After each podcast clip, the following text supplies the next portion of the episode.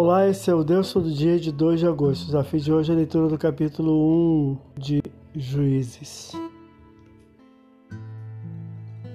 O livro de Juízes que ora começamos a ler conta a história de Israel da conquista de Canaã até o início da monarquia, com os primeiros reis Saul e Davi. Nesse período, o Senhor instituiu juízes ou líderes militares que também estavam incumbidos de resolver as questões legais de Israel. Após a morte do líder Josué, o povo pelejou contra os inimigos, com Judá tomando a proeminência, amando do Senhor, pelo qual obteve vitórias consecutivas. Versículos 1 a 19.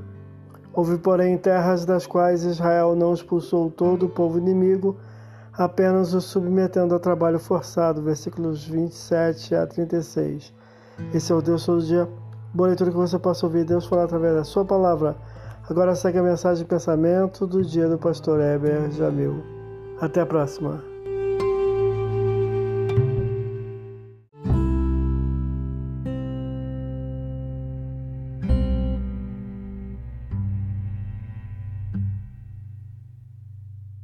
Pensamento do dia.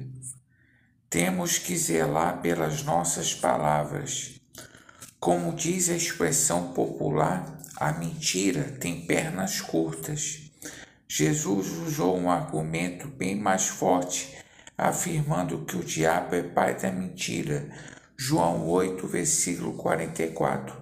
Fujamos da mentira. Pastor Heber Jamil, que Deus te abençoe.